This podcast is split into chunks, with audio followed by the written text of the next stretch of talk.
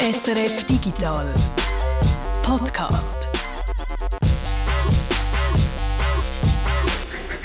Das ist der Digital-Podcast vom Freitag, am 24. November. 24. Noch genau ein Monat bis zum Heiligen Abend. Uh, mein Lieblingsabend. Wie die Zeit vergeht. Hast du deine Päckchen eingepackt? Schenke eigentlich schon seit Jahren nicht mehr wirklich, von dem her nein. Das Geschenk hat diese Woche Microsoft mit OpenAI. Die haben ein Drama aufgeführt im Verlauf der Woche von der Extra-Klasse. Ein Drama mit x Fortsetzungen. Wir schauen zurück, was passiert ist. Fake News, Hassrede und Drohung sind ein grosses, ungelöstes Problem der sozialen Medien. Anders sieht es aus bei der Wikipedia. Die offene Enzyklopädie hat äh, die Moderation ziemlich gut im Griff. Wir schauen, äh, wie es das anbringt, äh, nur mit Freiwilligen. Ich bin der Reto Wittmann. Und ich, der Peter Buchmann. Bevor wir zu dem Drama rund um OpenAI kommen, da noch zwei aktuelle Meldungen aus der Schweiz. Der Bundesrat hat diese Woche die Vorlage zur Einführung von der E-ID verabschiedet. Die elektronische ID soll jetzt schon bald kommen, nämlich ab 2026 und zwar vom Bund selber. Fast drei Jahre nach der Abstimmung über die E-ID, die der Bundesrat verloren hat, geht jetzt also etwas. Und auch im Gesundheitswesen wird der Bundesrat für sie machen. Die Kommunikation im Gesundheitswesen, also die Kommunikation zwischen den Ärzten und Spitälern und Behörden und Krankenkassen, die soll auch digitalisiert werden und das kostet dann ziemlich etwas, nämlich etwa 400 Millionen. Nach diesen peinlichen Faxbannen während der Corona-Zeit geht also im Gesundheitswesen etwas. Wie schnell, das sehen wir dann noch und auch, was das am Schluss dann noch kostet. Von dem Ausblick in die Zukunft schauen wir zurück nämlich was ist letzte Woche da bei OpenAI passiert. Äh, wenn man das Drama, was sich da abgespielt hat, würde als Netflix-Serie verfilmen, dann hätten wahrscheinlich alle den Eindruck, es sei ein bisschen zu dick auftreibt. Darum würde ich sagen, tun wir es jetzt nochmal kurz rekapitulieren und dann einschätzen äh, miteinander, Peter. Also, wer soll anfangen? Soll ich anfangen oder du mit dem Freitag? Ja, fang du an. Also Freitag, äh, dort hat es angefangen, also heute vor einer Woche, wenn ihr den Podcast gerade hört, dann, wenn er rauskommt, also heute vor einer Woche etwa, haben einfach plötzlich aus dem Nichts hat der Verwaltungsrat von, von OpenAI den CEO äh, entladen, Sam Altman. Und nicht nur ihm haben sie gekündigt, sondern auch dem President von OpenAI, Greg Brockman, und haben einen neuen Interims-CEO eingesetzt, Mira Murati, wo vorher äh, Chef Technik äh, war, also CTO. Ähm, und das ist also wirklich sehr aus dem Nichts gekommen. Das haben alle zusammen äh, überrascht, würde ich sagen, alle Beobachter äh, und Beobachterinnen von der Szene. Und das hat dann sofort zu Wirbel geführt. Es haben dann auch gerade ein paar andere so führende äh, Forscher und Forscherinnen im, im Bereich, also im, in OpenAI im Bereich KI, haben dann auch noch gerade gekündigt. Und dann ist es Samstag geworden und die Investoren haben das natürlich dann auch mitbekommen, was da passiert ist. Auch die sind überrascht worden, allen voran natürlich Microsoft, wo bis jetzt seit man 13 Milliarden Dollar da investiert hat. Und die haben dann Druck gemacht auf den Verwaltungsrat und haben wollen, dass der Sam Altman zurückkommt zu OpenAI, wieder eingesetzt wird als CEO. Der Druck hat dann offenbar gewirkt. Der Verwaltungsrat hat Gespräche angefangen mit dem Sam Altman, aber sie haben noch keine definitive Lösung gehabt bis am Samstagabend. Der Verwaltungsrat ist dann aber zurückgetreten. Und dann ist es am Sonntag weitergegangen, eigentlich Schlag auf Schlag. Da haben wahrscheinlich sehr viele äh, Leute auf diesen Entscheidungsgremien kaum etwas geschlafen in, in denen, an diesem Wochenende. Der Sam Altman hat dort ein, ein Selfie von sich gepostet, wie er mit einem Gastausweis wieder bei OpenAI vorbeigeht, statt als Chef vom Laden. Die haben weiter verhandelt, aber an denen, aus diesen Verhandlungen ist offenbar nichts geworden, so wie es ausgesehen hat. Und dann hat äh, der Verwaltungsrat äh, an diesem Sonntag einen neuen CEO nominiert äh, und zwar der Emmett Shear. Der Emmett Shear ist früher äh, der Chef von Twitch gewesen, von dem äh, Streaming-Dienst Twitch, hat den mitbegründet, hat dort aufgehört, weil er in eine Babypass gegangen ist und der hat es dann können dazu überzeugen, die Arbeit vom Interim-CEO äh, zu übernehmen. Äh, die Murati hat also den Titel nur ganz kurz gehabt. Äh, man hat gesagt, sie stehe eben ein bisschen zu nahe beim Altman und darum haben sie wahrscheinlich zu dem Schritt gegriffen, da nochmal jemanden von außen zu holen. Dann ist es Montag geworden und der nächste Hammer ist gekommen. Der Microsoft-CEO Satya Nadella hat verkündet, der Sam Altman und der Greg Brockman, die kommen zu Microsoft, die dürfen wechseln und äh, dort die neue KI-Forschung leiten. Open AI-Mitarbeiter haben dann droht, dass sie auch zu Microsoft wechseln wollen der Verwaltungsrat Ilya Sutskever, einer, der eigentlich eine treibende Kraft war bei der Entlassung von Sam Altman, der hat sich dafür entschuldigt, dass er Sam Altman rausgerührt hat. Er hat gesagt, öffentlich es sei ein Fehler gewesen. Mehr als 700 Mitarbeiter oder 90 Prozent der Belegschaft bei OpenAI haben einen Brief unterschrieben, droht, dass sie kündigen, wenn die äh, Kündigung von Sam Altman nicht rückgängig gemacht wird. Auch die äh, temporäre äh, CEO Mira Murati und der Suskever, die haben das auch unterschrieben, der Brief. Das hat ja Nadella ist natürlich verrückt gewesen, oder? Er hat äh, ist genauso überrascht worden wie all die anderen auch und hat dann all diesen Abtrünnigen einen Job angeboten. Auch äh, andere Investoren sind natürlich hässlich. Und dann äh, hat es nochmal eine, eine, unerwartete Wendung genommen. Äh, in der Nacht vom Dienstag auf den Mittwoch hat dann OpenAI verkündet, dass Sam Altman wieder zurückkommt. Und zwar wieder als CEO. Und natürlich äh, nicht einfach mit den gleichen Leuten oben an ihm im Verwaltungsrat, sondern sie haben dann auch einen neuen Verwaltungsrat bekannt gegeben. Ähm, da können wir dann nachher, glaube ich, noch ein bisschen spezifisch darauf eingehen, aber was man sicher kann äh, sagen, ist, dass ähm, die Leute, wo man davon ausgeht, dass die dafür gesorgt haben, dass der Sam Altman entlassen wird, dass die aus dem Verwaltungsrat rausgeflogen sind, was auch eine Bedingung war, wo der Sam Altman immer gesagt hat, dass er sicher nicht unter dem gleichen Verwaltungsrat zurückkäme. Und jetzt ist es definitiv, der Sam Altman kommt tatsächlich zurück. Jetzt wollen wir mal schauen, was der Hintergrund ist von der ganzen Geschichte. Und da muss man vielleicht vorausschicken, OpenAI ist nicht einfach eine normale Firma mit einem Verwaltungsrat, mit einem CEO und Investoren. OpenAI ist eigentlich gegründet worden als offene Firma, als Stiftung, die kein Gewinn machen soll, die die Aufgabe hat, äh, künstliche Intelligenz zu entwickeln, wo der Menschheit dient, im positiven Sinn. Und dann später hat man gemerkt, das geht finanziell nicht auf und hat dann trotzdem noch quasi einen kommerziellen Arm gegründet gehabt. Und der Verwaltungsrat, das ist der Verwaltungsrat von dem äh, ersten Vehikel, die haben eigentlich nur die Aufgabe, die kommerzielle Firma zu überwachen und zu schauen, dass die ihren ethischen Grundsätzen entsprechend handelt.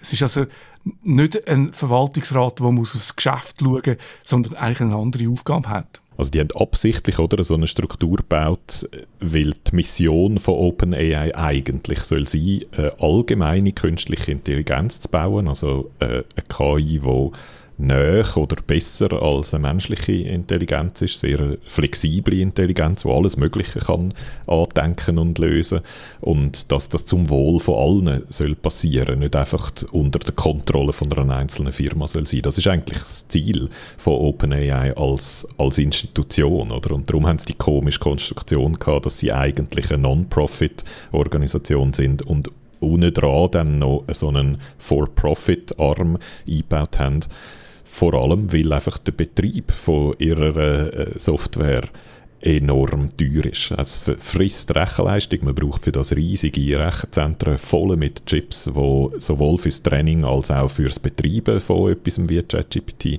nötig sind. Und sie haben dann einfach schon früh gemerkt, oder, dass sie das mit, so mit einer Non-Profit-Organisation haben sie einfach nicht genug Kapital, all diese Rechenzentren zu finanzieren und haben darum den, äh, den Profit-for-Profit-Arm eingebaut. Und das sagt man eigentlich schon seit Jahren, dass das irgendwann zu einem Konflikt führen wird, oder? Die Konstruktion. Weil das außergewöhnlich ist, das gibt es sonst eigentlich nie, nie so, so eine Verknüpfung von zwei eigentlich gegenläufigen Zielen. Also das Problem hat dort angefangen, wo der Elon Musk gegangen ist, 2018, weil er hat das vorher finanziert und nachdem er gegangen ist, in, in einem Streit, in einer Auseinandersetzung, hat ihm das Geld gefehlt gehabt. Was man jetzt nicht weiß und das weiß man immer noch nicht heute, ist, was eigentlich genau der Grund war, warum das der Verwaltungsrat beschlossen hat, den Sam Altman rauszurühren. Das ist so die große Unbekannte, die immer noch offen ist. Sie haben einfach kommuniziert, sie hätten das Gefühl, der Sam Altman hätte nicht offen äh, kommuniziert, not completely candid, äh, formulieren sie das in der offiziellen Meldung. Und sie haben darum äh, das Vertrauen in ihn verloren. Und was aber genau zu dem geführt hat, oder warum sie das Gefühl haben, er sei nicht offen gewesen mit ihnen, das, das weiß man bis jetzt nicht. Ähm, es hat da verschiedene Gerüchte gegeben. Ähm, ein Gerücht dunkt mich so ein bisschen weniger plausibel. Das ist ein jüngeres. Dort äh, ist die Rede von, dass aus dem Unternehmen heraus Leute äh, einen Brief geschrieben haben ans Board, dass sie ganz kurz vor einem grossen Durchbruch sagen, etwas Neues entwickelt haben, das noch intelligenter ist als das, was wir bis jetzt kennen. Und dass das ähm, Board Angst gemacht hätte, weil die Leute, die jetzt aus dem Board rausgeflogen sind, das sind eigentlich genau die Leute, die eher so ein bisschen auf die Bremse gestanden sind bis jetzt. Der Ilya Sutzkever ist einer, der zu denen gehört, der Chief Scientist von, ähm, von OpenAI, ähm, aber auch die anderen zwei, Tasha McCauley und Talon Toner, die kommen eigentlich beide aus einem Bereich, wo es so um äh, Sicherheitsabschätzung und Kontrolle von, von künstlicher Intelligenz geht. Und dass dort vielleicht die Alarmglocken losgegangen sind, das ist so eine Theorie, die jetzt umgeht. Ähm, wo ich nicht so für plausibel halte. Die andere ist, ähm, das ist ebenfalls nur ein Gerücht, dass der Sam Altman tatsächlich irgendeinen grossen Deal am Einfädeln war. Und dort könnte es natürlich sein, dass ähm, dort etwas zusammen mit Microsoft gelaufen ist, weil Microsoft so viel Geld investiert hat in OpenAI, der größte Investor ist, und weil Microsoft selber auch äh, die KI äh, von OpenAI als wie ein Kern von ihrer Strategie möchte in allen ihren Produkten einbauen und natürlich auch in ihren Rechenzentren betreiben. Also das ist sowohl von ihren Endkundenprodukten als auch von ihrer ganzen Server- und Cloud-Strategie ist das für sie ganz zentral und dass sie darum ähm, dran sind, etwas zu bauen, wo ihnen ein bisschen mehr Kontrolle gibt äh, über OpenAI, könnte auch einer der Gründe sein, warum dann das Board dort gefunden hat, da jetzt greifen die eigentlich äh, uns direkt an. Und in dem Zusammenhang geht auch noch das Gerücht um, dass der Sam Altman dran sage ich, ähm, Investoren äh, zu besorgen, um selber Chips zu produzieren. Weil eben, wie gesagt, all die KI-Anwendungen laufen auf Chips. Und da ist im Moment eigentlich Nvidia, wo viel von diesen Chips herstellt, in einer sehr dominanten Position. Und da kann sich sowohl Microsoft als auch OpenAI oder beide zusammen überlegen, dass es eigentlich noch cool wäre, wenn man eigene Chips hätte, wo man könnte in die Rechenzentren einbauen, statt dass man die alle muss bei Nvidia posten. Und dass dort irgendein Deal gelaufen ist, wo dann vielleicht nicht eins zu eins am Board erzählt worden ist, das wäre ebenfalls noch so eine, eine plausible Theorie, die jetzt umgeht. Aber wie gesagt, das sind alles nur Gerüchte, das wird man einfach nicht genauer wissen, bevor äh, da die vom Board etwas sagen. Und da warten sehr viele Leute drauf, oder? Weil, das darf man, muss man schon auch nochmal betonen, die haben nicht einfach aus dem Nichts oder aus irgendeiner persönlichen Befindlichkeit heraus äh, einen, CEO entlassen, oder? sondern die haben äh, irgendeinen Grund gehabt. Und das könnte schon noch sehr ein relevanter Grund sein, aber den kennt man jetzt heute einfach noch nicht. Der Verwaltungsrat ist natürlich zuerst einfach mal ziemlich blöd angestanden, weil der Sam Altman hat OpenAI innerhalb von einem Jahr von einem geschätzten Wert von um die 20 Milliarden auf einen Wert aufgebracht, wo über 80 Milliarden ist. Und ein normaler Verwaltungsrat würde das nie machen, in so einem Moment den CEO ausrühren, wenn er dermaßen erfolgreich ist.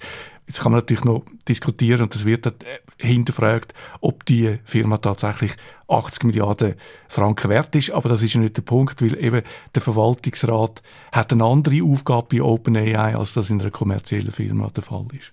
Was sich auch gezeigt hat, ist, wie wichtig offenbar der Sam Altman ist für das Unternehmen OpenAI. Das, ich finde, das sieht man am deutlichsten daran, dass praktisch die ganze Belegschaft, du hast von 90% geredet, ich glaube, es sind über 95% schlussendlich, die den Brief unterschrieben haben, dass eigentlich praktisch die ganze Belegschaft bereit ist, ihm zu folgen. Ähm, das ist, zeigt schon, dass er offenbar es geschafft hat, die Belegschaft hinter sich zu vereinen. Und das ist ähm, einerseits natürlich ein Verdienst von ihm, muss man sagen, und äh, liegt wahrscheinlich daran, dass er einfach das gut kann, oder? Dass er eine Funktion hat, so all die Visionen und die, die Egos von diesen Top-Leuten, die dort arbeiten zum Teil, oder? Die in, in eine Richtung zu lenken und die äh, äh, zu vereinen und hinter dem gleichen Herz rennen. Das ist sicher eine Leistung und er ist halt eben auch, er, er ist vorher bei Y Combinator gewesen, so ein Startup äh, Beschleuniger, könnte man glaube sagen, im Silicon Valley. Also der ist einfach auch sehr, sehr gut vernetzt. Dort äh, kennt halt die Leute sehr gut. Und ähm, dass die mal so folgen, finde ich besonders bemerkenswert, weil es ähm, zum Zeitpunkt, wo sie den Brief unterschrieben haben, hätte das ja bedeutet, dass sie kündet und zu Microsoft wechseln und das hätte bedeutet, dass sie zum Teil sehr viel Geld liegen lassen hätten, unter Umständen. Weil bei OpenAI wäre eigentlich die nächste Finanzierungsrunde, die angestanden wäre, hätte beinhaltet, dass Mitarbeiterinnen und Mitarbeiter können Aktien verkaufen können. Und wo ja im Wert sehr stark angestiegen sind. Also die hätten dort einen Haufen Geld verdient. Und wenn sich OpenAI einfach in die Luft aufgelöst hätte, wie das mal ein Weile, so einen Tag, zwei danach ausgesehen hat, dann wäre auch der Deal äh, bach ab und sie hätten auch persönlich einen Haufen Geld verloren. Oder? Also da, da, hat, da scheint schon so eine Einigung hinter dem Altman stattgefunden, wo man vor dem Debakel nicht immer so gesehen hat. Das ist zum Teil also von der Rede von den Tribes gewesen, eben die Tribes, die eher bremsen wollen und auf Sicherheit äh, bedacht sind und Angst haben vor ihren eigenen Entwicklungen und umgekehrt dem anderen Tribe, wo möglichst schnell kommerzialisieren und möglichst schnell wachsen und groß werden und auch weiter, weiterentwickeln. Und, und da hat jetzt aber scheint so eine Vereinigung von diesen Tribes hinter dem Altman stattgefunden. Interessant ist, es gibt jetzt einen neuen Verwaltungsrat oder mindestens Teil von einem neuen Verwaltungsrat. Da gibt es zwei interessante Figuren. Der Brad Taylor, der ist glaube ich schon ziemlich überall gewesen, im Silicon Valley, Twitter, Facebook, Salesforce. Und es gibt den Larry Summers, der ist noch extremer, der ist ganz gut verankert und vernetzt in, in Washington und das ist sicher kein Zufall. Der war mal äh, Finanzminister gewesen, äh, von Amerika. Der war in so einem Wirtschaftsrat, gewesen, wo der Präsident Obama beraten hat und gilt dort so als einer, wo, wo halt äh, Wirtschaftspolitik sehr stark bestimmt in den USA. Und dass sie den Summers in den Verwaltungsrat hineinholen, könnte auch so ein bisschen andeuten, dass sie möchten besser vernetzt sein mit Washington, aus wahrscheinlich zwei Gründen. Erstens, könnte sein, dass irgendwann mal irgendein Regulierer anfängt, darauf zu schauen, was da eigentlich läuft bei dieser, bei dieser KI und ob es da allenfalls zu mächtige Marktteilnehmer gibt. Und dann ist es gut, wenn man einen Washington Insider an Bord hat. Und das andere ist, dass ja die KI von mindestens einem Teil vom politischen Establishment in den USA schon so als eine, als eine Frage von der nationalen Sicherheit angeschaut wird, als ein, als ein Teil vom Wettkampf mit China. Etwas, wo man unbedingt in den USA führend sein und nicht die Vorstellung, äh, die, Vormachtstellung an China verlieren. Und auch dort äh, rechnet sie sich wahrscheinlich aus, dass es gut ist, äh, so einen Ökonom, der auch schon bei der Weltbank und überall war, dass es noch gut ist, so einen äh, an Bord zu haben für diese Fragen.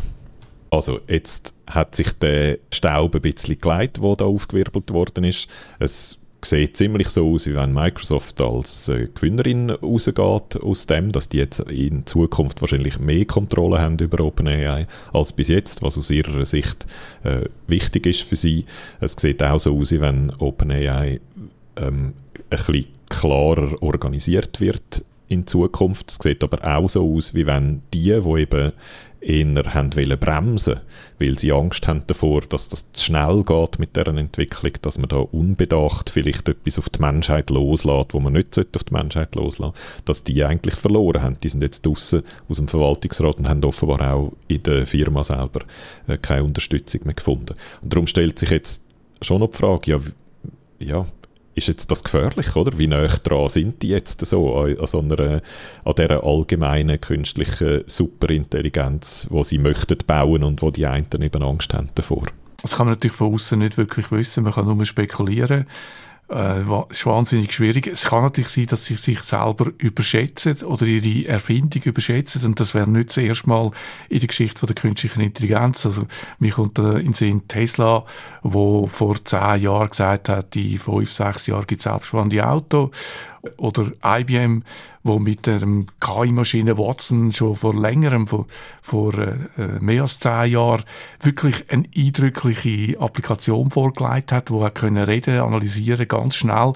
Und das hat verkaufen, zum Beispiel Spitäler, und mit dem eigentlich gescheitert ist die Entwicklung von der KI ist eigentlich voll mit so Beispielen, oder? Und voll mit Leuten, die immer geglaubt haben, dass es jetzt dann gerade so weit ist, dass wir jetzt dann so schlaue Maschinen wie ein Mensch haben oder noch mehr, oder? Und es ist dann immer noch mal länger gegangen und noch mal schwieriger gewesen.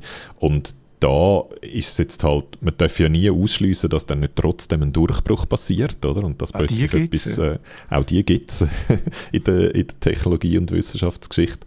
Andererseits muss man schon sagen, dass man einfach nicht vergessen dass der Sprung von etwas, wo glaubwürdige Texte kann produzieren kann, einer Software zu einer Maschine, die wirklich allgemein intelligent ist, das ist sehr, ein, sehr, ein, sehr ein grosser Sprung. Und der ist ein bisschen grösser, glaube ich, als die meisten Leute jetzt das Gefühl haben. Und das hat damit zu tun, genau wegen dem, dass die Texte so glaubwürdig sind, oder? Wir lesen die Texte und haben das Gefühl, da schwätzt ein Mensch. Und dann tun wir automatisch menschliche Eigenschaften darauf projizieren.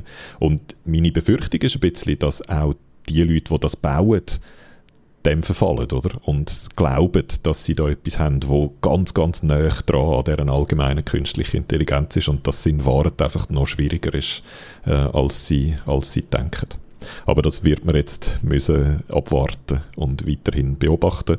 Und es ist sicher auch jetzt sinnvoll, ganz genau anzuschauen, was der neue Verwaltungsrat wird machen und wie die äh, OpenAI neu werden aufstellen und ob dort immer noch irgendwie Kontrollmechanismen eingebaut sind oder ob es jetzt einfach chattern lässt.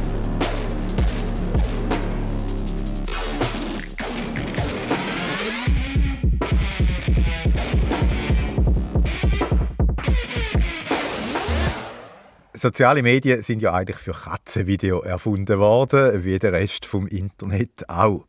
Nein, im Ernst. Facebook, äh, Twitter und wie es alle heißen, sind Plattformen, wo sich Leute über Grenzen aus können austauschen Und da geht es natürlich schon lange um viel mehr als Katzenvideo. Heute ist klar, soziale Medien verbinden nicht nur, sie spalten auch, sie verbreiten auch Fake News oder Hate Speech und andere problematische Inhalte. Vor zwei Wochen haben wir berichtet, wie falsche Nachrichten aus dem Gaza-Israel-Konflikt bewusst und vor allem auch unbewusst verbreitet werden, zum Stellung zu beziehen, zum Stimmung äh, machen, anzufachen oder einfach auch zum Geld verdienen oder zum Aufmerksamkeit äh, bekommen. Wir haben berichtet, dass X oder Twitter, wie es mal geheißen hat, vor kurzem ein neues Moderationssystem eingeführt hat und dabei auf Crowdsourcing setzt. Das heißt, Nutzerinnen und Nutzer können problematische Inhalte melden. Das Resultat ist allerdings ernüchternd. Studien zeigen, dass auf X am meisten Fake News verbreitet werden, mehr als auf den anderen Netzwerken. Denen ihren Crowdsourcing-Ansatz funktioniert also schlechter als die Moderation von anderen sozialen Netzwerken, Facebook oder YouTube zum Beispiel, wo auf Bots, auf KI und professionelle Moderatorinnen setzen. Aber auch auf diesen Netzwerken findet man halt gleich problematische Posts. Alle Plattformen haben also den Kampf gegen problematische Inhalte verloren. Alle Plattformen? Nein, eine leistet Widerstand und damit großem Erfolg. Die Wikipedia, die offene Enzyklopädie, wo Zehntausende Freiwillige nicht nur Artikel schreiben, sondern das Online-Nachschlagewerk eben auch unterhalten und pflegen. Und eben auch schauen, dass ihre Wikipedia keine Fake News verbreitet. Das funktioniert erstaunlich gut. Wie ist das möglich? Wahrscheinlich haben sie ja keinen Zaubertrank. Warum ist eine Plattform, die auf die Arbeit von Freiwilligen setzt, erfolgreicher bei der Moderation als die grossen Megakonzerne? Wie hat sich die Wikipedia organisiert und wer steckt hinten dran? Und was für grundlegende Unterschiede gibt es zwischen einer Plattform wie Wikipedia und sozialen Netzwerken? Unterschied, wo eben die Wikipedia im Vorteil ist, wenn es darum geht, äh, Beiträge zu moderieren. Fragen über Fragen, du hast dich mit denen beschäftigt. Und Antworten auf die Frage haben mir zwei Männer gegeben. Beide engagieren sich bei der deutschsprachigen Wikipedia als sogenannte Administratoren. Ich bin äh, Johannes. In der Wikipedia trete ich als Johannes 89 auf. Ich bin Student, studiere Rechtswissenschaften in Berlin, bin Mitte 20 und bin in der Wikipedia einer der knapp 180 Administratoren in der deutschsprachigen Wikipedia. Seit 2019 bin ich so richtig viel in der Wikipedia aktiv, davor ein paar Jahre schon sporadisch. Der Johannes ist Student, äh, wir haben es gehört, er studiert Recht. Sein Engagement bei Wikipedia ist ein Hobby, kein Job. Der zweite Administrator, den ich mit ihm reden konnte, hat Wirtschaftsingenieur studiert und aus der Abkürzung von Wirtschaftsingenieur ist sein Wikipedia-Nutzername Wiring entstanden. Benutzername ist der Wiring. Viele lesen Wirsing statt Wiring. Das lesen so viele falsch. Ich habe auf meiner Benutzerseite sogar ein Wirsing raufgepackt als Bild. Die Wikipedia-Administratorinnen und Administratoren und all die anderen, die sich mit Moderation beschäftigen, arbeiten ehrenamtlich. Es gibt also keine Profis. Wikipedia-Admin ist aber schon ein Hobby, wo man sich muss engagieren muss, wo man ziemlich Zeit muss investieren muss. Ich schätze jeden Tag schon so eine Stunde, zwei Stunden, manchmal auch weniger. Schwankt auch ein bisschen, wie der sonstige Tagesplan ist. Er könne auch einmal ein paar Tage oder Wochen aussetzen, hat mit Johannes gesagt, das sei kein Problem, weil schließlich ja alle freiwillig dabei sind und weil es genug freiwillige Administratorinnen und Administratoren gibt, die einspringen können. Der Wir-Ing sieht das genau gleich. Auch er schätzt den Aufwand auf eins bis zwei Stunden am Tag. Im Moment schafft er aber ziemlich viel weniger. Er ist überzeugt, dass sich das Engagement lohnt. Andere Hobbys Filme schauen, Videospiele und so, ja, das ist nett und unterhaltsam für mich. Bei Wikipedia, da haben andere was davon. Ich lerne auch sehr viel. Also beim Artikel schreiben vertieft man sich nochmal in gewisse Themen rein, dann hat man es auch sehr viel besser drauf. Die beiden schreiben nicht nur Artikel, sie sind eben auch Administratoren und darum verantwortlich, dass die Richtlinien von der Wikipedia eingehalten werden. Was da für Richtlinien sind und wie es die durchsetzen, da reden wir gerade drüber. Zuerst interessiert mich aber noch, wie wird man Administrator? Könnte ich auch Administrator werden? Wir sind ja da beim SRF und nicht bei Radio Erivan, aber ich sage jetzt trotzdem im Prinzip ja, du kannst Admin werden. Aber jetzt kommt natürlich ein Aber das ist so, du kannst Admin werden, aber ganz so einfach ist es nicht. Wenn man ein paar Jahre lang in der Wikipedia aktiv ist, Autor, gewissermaßen das Vertrauen der Community gewonnen hat, kann man sich zu einer Abstimmung stellen und wenn dann zwei Drittel der Abstimmenden der Meinung sind, das trauen sie einem zu, dann wird man Administrator. Man müsse sich engagieren, sagt auch der Wir-Ing. Die Leute müssen also irgendwo sehen, ja, der schreibt hier Artikel oder macht gute Diskussionsbeiträge und hat viele gute Hinweise, der räumt den ganzen Mist auf, der irgendwo von anderen Leuten hinterlassen wird. Es gibt verschiedene Möglichkeiten, wie man sich beteiligen kann. Aber irgendwo muss halt ein positiver Eindruck entstehen. Administratoren räumen den ganzen Mist auf, sagt der Wir-Ing. Was meint er da damit? Was gibt es für Mist auf der Wikipedia? Administratoren haben verschiedene Aufgaben mit Mist aufräumen, meint er da zum Beispiel der sogenannte Schülervandalismus. Wenn Schüler vormittags in der Schule sitzen müssen, aber keinen Bock haben, dann vandalieren die mal zum Spaß einfach Wikipedia, schreiben in Großbuchstaben einfach Penis in, in die Einladung rein. Ja, das sind halt so Klingelstreich praktisch auf Wikipedia. Wir nennen das Schülervandalismus. Wikipedia-Anfänger, Anfängerinnen schreiben mal einfach etwas rein, um zu schauen, wie das dann auf Wikipedia angezeigt wird.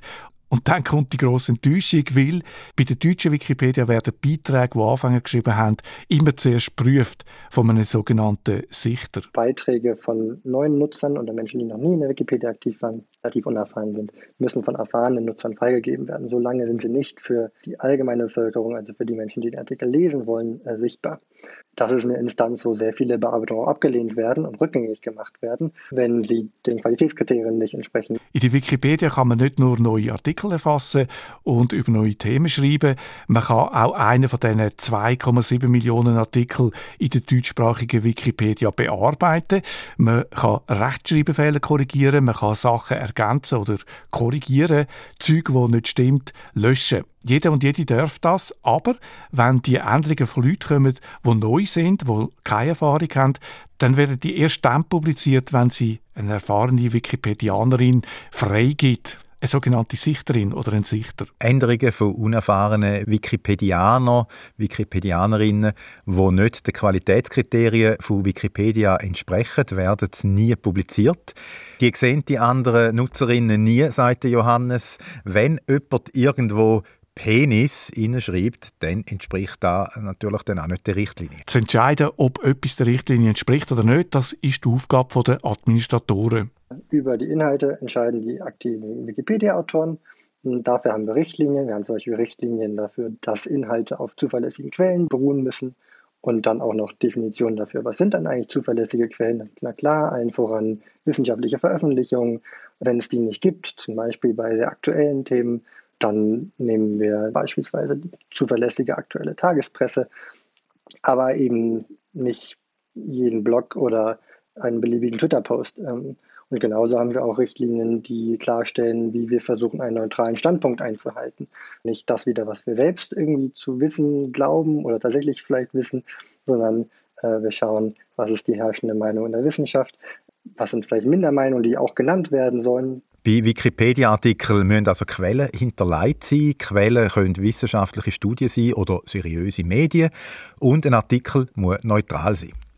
Ganz wichtig, die Administratorinnen, die sind nicht zuständig für den Inhalt, die ergänzen nichts oder schreiben keinen Artikel oder machen da Änderungen. Sie entscheiden einfach, ob Ergänzungen oder Korrekturen der Richtlinie entsprechen. Es gibt äh, Themen, wo die Meinungen weit auseinandergehen. Äh, bei Corona ist das ganz klar der Fall gewesen.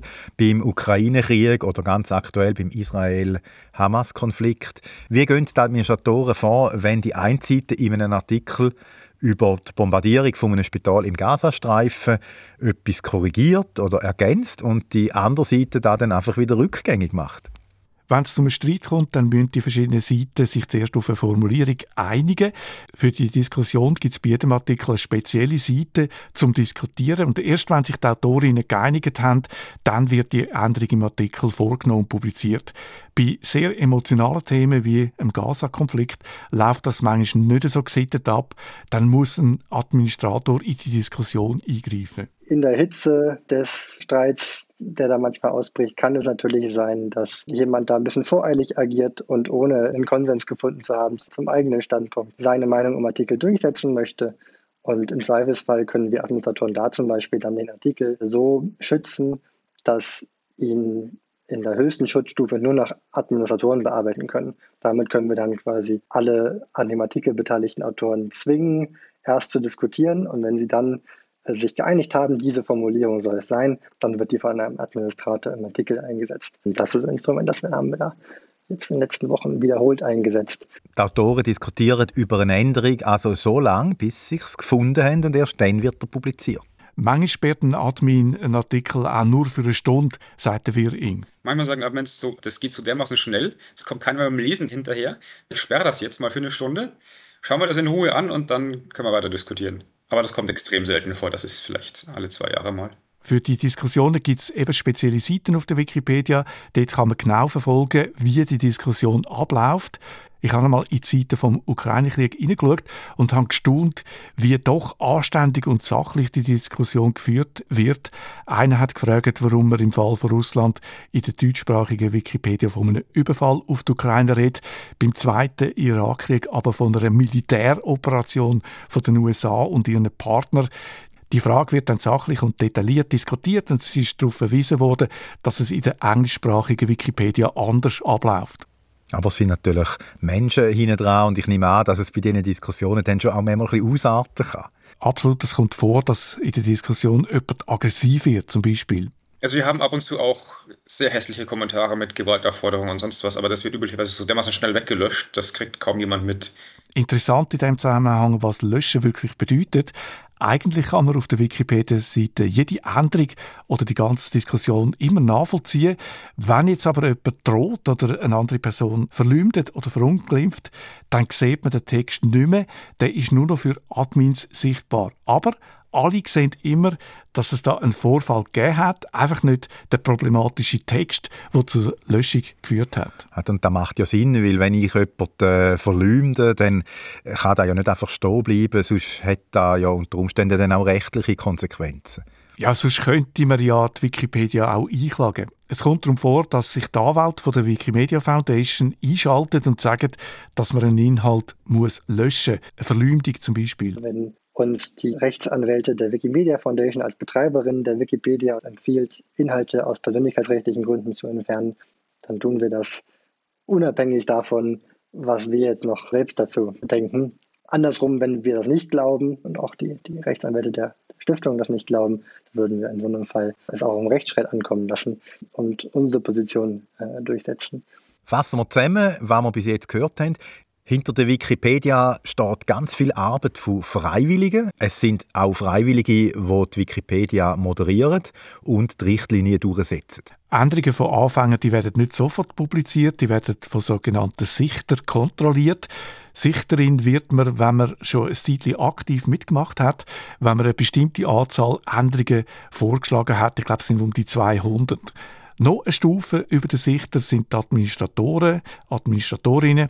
Sie können Seiten sperren und sie können einzelne Nutzer sanktionieren, dass die für eine bestimmte Zeit nicht mehr machen auf der Wikipedia oder dass sie auf bestimmte Artikel nicht mehr mitmachen können. Administratoren haben also einen grossen Einfluss, aber auch eine Verantwortung. Administratorinnen sind Freiwillige, die gewählt werden von den aktiven Wikipedianern. Und über diesen Admins gibt es noch ein Schiedsgericht. Das sind fünf Leute, die in ganz gravierenden Fällen eingreifen. Wir haben am Anfang gesagt, das System funktioniere gut, auch im Vergleich vor allem zu den sozialen Medien. Wie schnell geht es, bis äh, problematische Sachen in einem Artikel verschwinden? Das variiert extrem und es gibt Unterschiede zwischen den verschiedenen Sprachversionen von Wikipedia.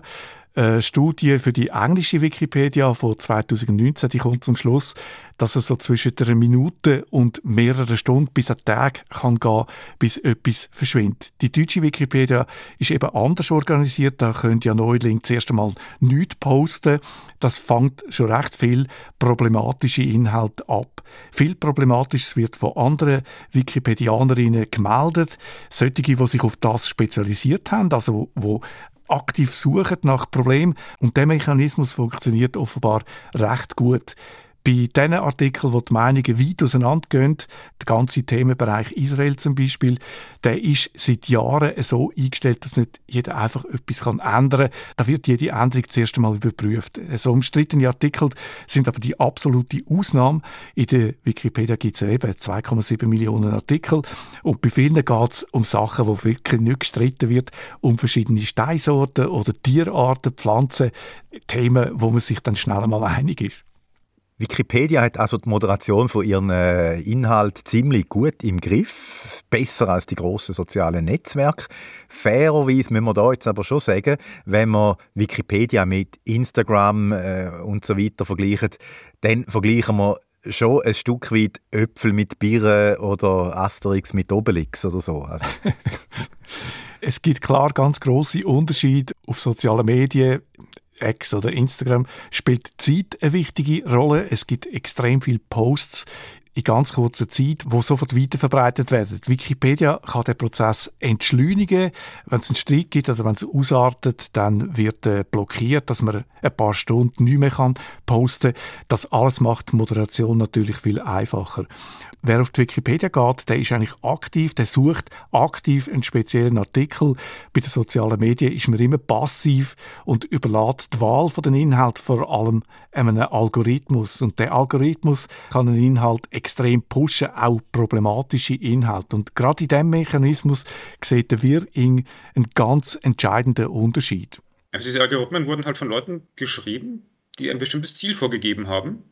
Und ich glaube, auf diesen Social-Media-Plattformen ist meistens das Ziel, sorgt dafür, dass die Leute so lange wie möglich da bleiben. Das Ziel ist nicht, verbreitet die Wahrheit. Sorgt dafür, dass sich die Leute eine ausgewogene Meinung bilden. Nein, sorgt dafür, dass die Leute so lange wie möglich da sind. Die Vermittlung von Wort ist für die Leute hinter der Wikipedia die oberste Priorität. Für den Algorithmus auf sozialen Medien ist das Ziel, die Leute so lange wie möglich auf der Plattform äh, zu behalten. Große Unterschiede zwischen der Wikipedia und sozialen Medien gibt es auch bei der Struktur der Inhalt. Das zeigt das Beispiel vom Wirring, der Vergleich zwischen YouTube und Wikipedia sehr schön. Auf YouTube, wenn ich mir ein Video von einem Rechtsextremisten anschaue, dann sagt YouTube halt nicht, Vielleicht möchtest du dir mal eine gegenseitige Meinung anschauen von einem Linksextremisten. Nee, du sagst, ach, du interessierst dich vielleicht Rechtsextremismus? Hier hast du noch 20 weitere Videos. Schau sie dir alle an. Und dann steckt man da in einer Blase drin. Wenn man da irgendeinen Artikel hat zu einer politischen Partei, dann kann man da nicht den linken Artikel zu dieser Partei schreiben, wo die ganz toll ist, und den rechten Artikel zur selben Partei, wo die ganz negativ dargestellt wird. Nee, da muss man sich in einem Artikel auf irgendwas einigen. Für Aktivisten, die Stimmung machen auf einer Seite, ist eine Plattform, wo Ausgewogenheit zentral ist natürlich viel weniger attraktiv als eine, wo das wichtigste Ziel ist, die Leute möglichst lange drauf zu behalten, wie auch immer und zu welchem Preis auch immer. Und da macht es dann einfacher, so eine Plattform zu moderieren. Das Ziel ist eigentlich wie beim Asterix, dass alle am Schluss zusammensitzen und der Wildsau essen.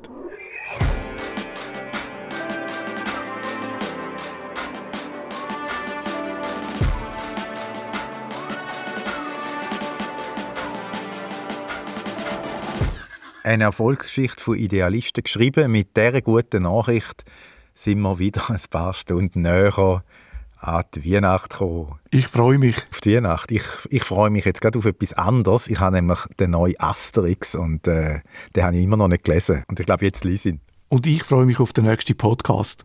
Und ich freue mich auch besonders auf die nächste Ausgabe, weil das ist für mich eigentlich schon fast wie Weihnachten, viel besser als die wirklich Weihnacht. Jetzt bin ich natürlich gespannt, um was da geht.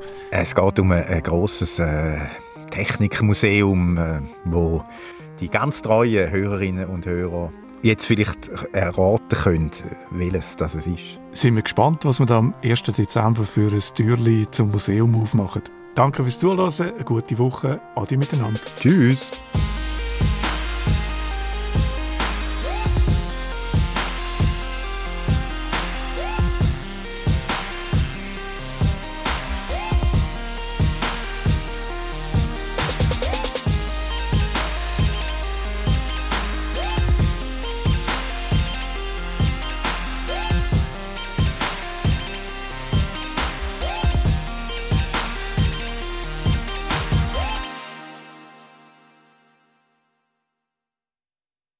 Oder sogar Wochen aussetzen, hat mir der, jo hat mir der Johannes gesagt, jetzt muss ich mir da ein bisschen zusammenreißen.